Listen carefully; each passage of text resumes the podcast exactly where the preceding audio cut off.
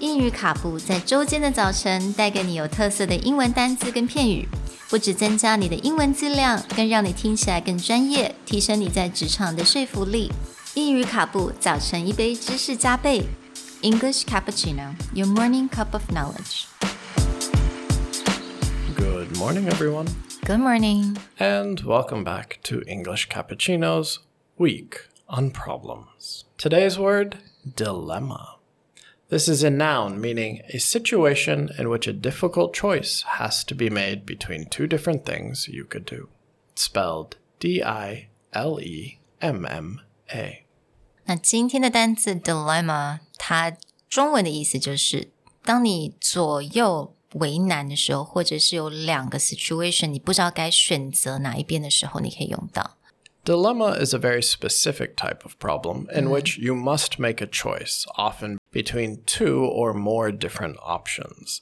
So if I have a dilemma, it's not just like, oh, should I eat chicken or vegetarian today? This is mm. simply a choice. But dilemma would be like, I either need to work overtime and make my boss happy, or I need to go home for my anniversary dinner to make my spouse happy. Ooh.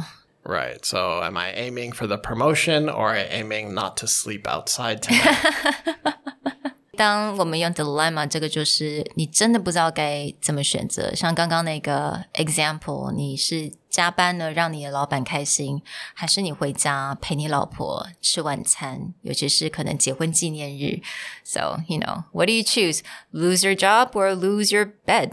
yeah. So we often frame a dilemma in a lose lose situation, hmm. or we'll sometimes say, damned if you do, damned if you don't, hmm. which means that you feel like you have a problem that doesn't have a clear solution, and the outcome or benefit of solving this problem is also not clear. I thought about something, and I don't know if this is related. Maybe you can clarify that for me.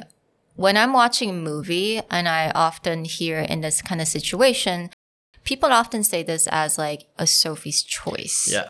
This is a very famous movie, actually, with Meryl Streep when she was quite young, where her character at one point of the movie is being affected by World War II, the Holocaust, and mm. she actually has to make a decision about her two children. And the mm. decision is between which child will end up being killed and which child will end up doing hard labor. Oh my God. So when we're talking about a Sophie's choice or a dilemma, this is not a light-hearted like, oh, Yeah. oh, again, oh, I can do A or I can do B. My weekend is mm. so busy, everyone wants to see me. You're like Yeah. you're talking about making something where there is no decision that you're mm. happy about. That sounds like a very heavy movie. Yes, so wonderful movie, of course. Meryl Streep, a legend in Hollywood, mm. but not something that you do as a relaxing weekend movie.